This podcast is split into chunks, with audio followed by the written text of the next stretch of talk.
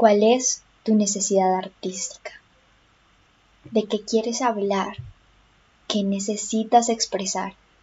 ¿Qué te motiva?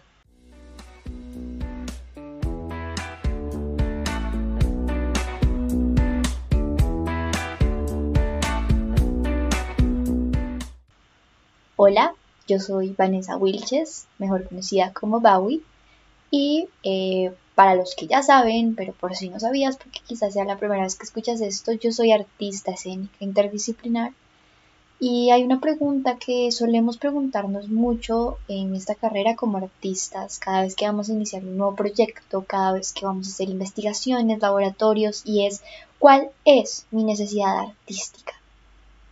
He aprendido a cada vez que inicio un proyecto, no solo en el área artística, preguntarme por qué quiero hacer esto.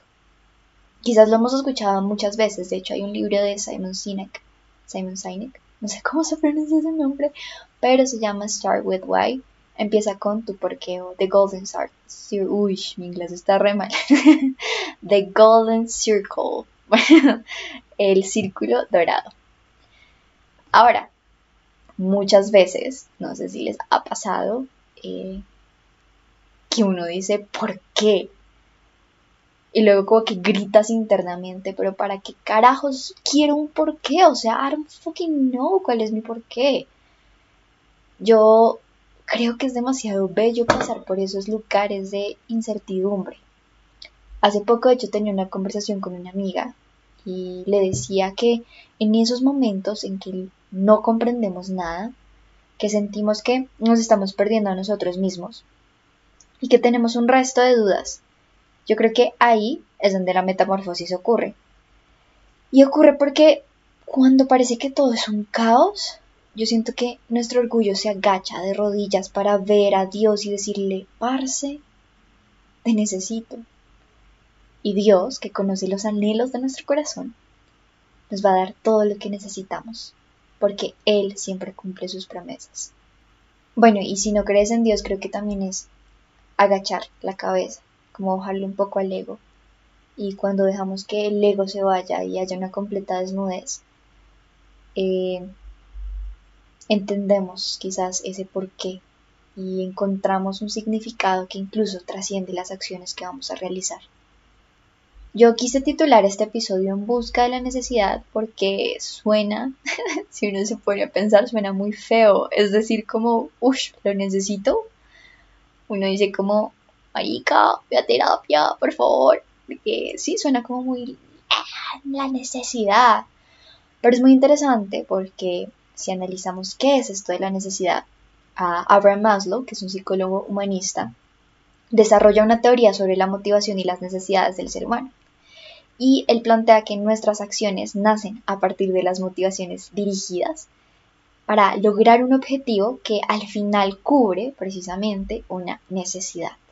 Esta pirámide eh, viene de las necesidades más básicas a las más complejas y eh, se divide en cinco. Yo obviamente acá, pues bueno, no voy a hablar mucho sobre este tema. Si quieren investigar más por Google, hoy en día la información está por doquier, entonces pueden hacerlo. Buscan Abraham Maslow. Pero entonces, bueno, estas cinco necesidades entonces, como lo decía, desde las más básicas a las más complejas está, en primer lugar, las fisiológicas. Esas necesidades que necesitamos y que son fundamentales para existir. El respirar, alimentarnos, descansar, tener sexo y todos estos procesos biológicos.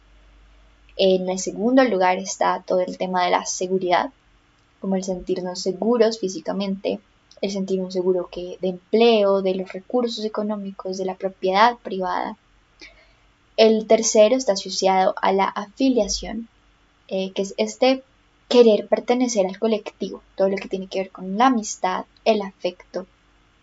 El número cuatro es el reconocimiento, es una necesidad que tiene que ver con la estima, de cómo nos valoramos a nosotros mismos, cómo nos reconocemos, pero también de cómo nos valoran, cómo nos ven los demás. Y por último está la autorrealización todo lo que tiene que ver con la moralidad, la creatividad, el desarrollo espiritual, la búsqueda de una misión en la vida. Y yo siento que acá en esta parte de la autorrealización es donde podríamos volver a preguntarnos cuál es mi necesidad. sí, tenemos una necesidad, una necesidad de desarrollarnos como personas. Una desarrollar, una, una hable re mal, una necesidad de soñar. ¿Cuál es tu necesidad? Es la pregunta. ¿Cuál es tu necesidad? ¿Con qué sueñas? ¿Qué quieres lograr? ¿Cuál es tu propósito? Hoy yo quiero invitarte a que hagas una lista de todas esas cosas que siempre has querido hacer, pero nunca has hecho. Y ponlas en un papel, porque así va a ser más fácil llevarlas a cabo. A veces las ideas vienen, pero así como llegan es súper fácil que queden en las nubes. Mm, en el libro de Inquebrantables, Daniel Javed, eh, hoy estoy hablando muy extraño, perdí la práctica de hacer podcast porque, bueno, creo que hace como muchos meses no subía un episodio y ahorita al final hablamos un poquito de eso, pero para no desconcentrarme de lo que estaba diciendo es que Daniel Javid en su libro de Inquebrantables eh, dice lo siguiente y lo eh, digo literalmente. Ningún deseo existe sin el poder firme de decisión y de acción. Pero antes de aprender hay que desaprender. Tira lo que sabes que ya no te sirve, necesitas firmeza, no dureza. Tu promesa no se retrasará ni un día, pero debes creer que es tuya, solo tuya, y debes pelear por ella.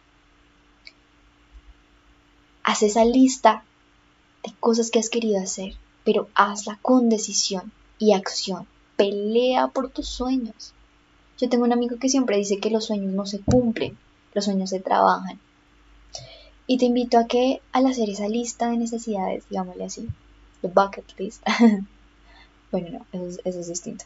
Pero bueno, al hacer esta lista de necesidades, hazte tres preguntas. ¿Esto que voy a hacer me traerá paz y gozo? ¿Esto me acerca a mi propósito de vida? ¿Esto que tanto deseo sirve a los demás? Esta última me encanta. El servir a los demás creo que es algo que mi papá me recalca siempre mucho. Eh, porque hemos tenido varias conversaciones en las que a veces yo digo, uff, quiero hacer esto y, como que quizás muchas veces me he dejado también por las ganas de, querer, no sé, hacer dinero, de querer eh, incluso vaciar, como vaciar, no, incluso llenar como ciertos vacíos y, y como que va también muy desde el yo, de qué me satisface a mí, qué me va a hacer sentir bien a mí. Estamos en una sociedad hoy en día muy narcisista de cierta forma, en la que se está perdiendo la otredad. Y creo que es importante, sí, cuestionarnos, uff, de qué manera puedo dejar una huella para el otro. Porque es que entre más sirvamos a los demás, más felices vamos a ser nosotros. Hay un libro hecho también muy interesante sobre este tema que se llama La agonía de Eros, que estaba leyendo ahorita. Y yo creo que voy a hacer un capítulo de este libro, que es eh, escrito por Byung-Chul Han, es un filósofo. Y, y sí, él, él, plantea en este libro es esto que les, les estaba contando ahorita, como de de esta sociedad que hoy en día está volviendo tanto a los demás como un objeto de consumo, ¿no? Entonces, por eso me encanta esta última. Eso que tanto deseo sirve a los demás. Y por último, algo que a nosotros nos recalcan mucho a la hora de buscar esa necesidad artística. Y, yo siento que es algo del artista también, ¿no? Como cuando nosotros como artistas hacemos algo de arte, al final estamos hablando de todo eso que nos moviliza interiormente. Eh, quizás académicamente nos han enseñado mucho como a cumplir esto y esto y esto y la vida como en este orden específico. Para los artistas somos, sabemos bien cómo revolucionar eso y es que partimos de, no, no, no, espérate, yo acá necesito hacer el arte desde lo que es mío, desde lo que resuena conmigo, desde lo que ha sido mi historia, desde lo que me palpita y me vibra. Y yo siento que esto es súper importante para que tú te preguntes en, esas, en esos sueños que tienes. Entonces, bueno, esta necesidad se convierte en esos sueños que tenemos, ¿no? Yo siento que al final sí, los sueños son una necesidad y aunque suena muy, uy, como, estoy necesitado. creo que es una necesidad porque los necesitamos para seguir adelante. La, vida en sí misma es movimiento, ¿no? Y yo siento que los sueños nos permiten eso, movimiento, o sea, vivir es, es moverse y cuando dejamos de movernos es porque ya ah, pasamos al otro lado. Entonces, si son tus sueños, si es tu vida, es, eso que resuene contigo. ¿Cuál es tu necesidad? Y eh, ya para ir cerrando, me acuerdo mucho que hace poquito vi una imagen que me encantó, que era como dos triángulos. Entonces había un triángulo totalmente gris que decía tomar la decisión basado en lo que otros piensan. Y luego abajito había un triángulo arcoíris, como con muchos colores, y decía tomar una decisión basada en cómo se siente para ti. Ten en cuenta que esta necesidad es, tuya, que esta necesidad eh, no debe estar basada en el que dirán, no debe estar basada en el cumplirle a otros, sino en eso que realmente anhelas. Y volviendo un poco a lo que decía, pues si crees en Dios, creo que también el reconocer cuáles son nuestros anhelos requiere un silencio.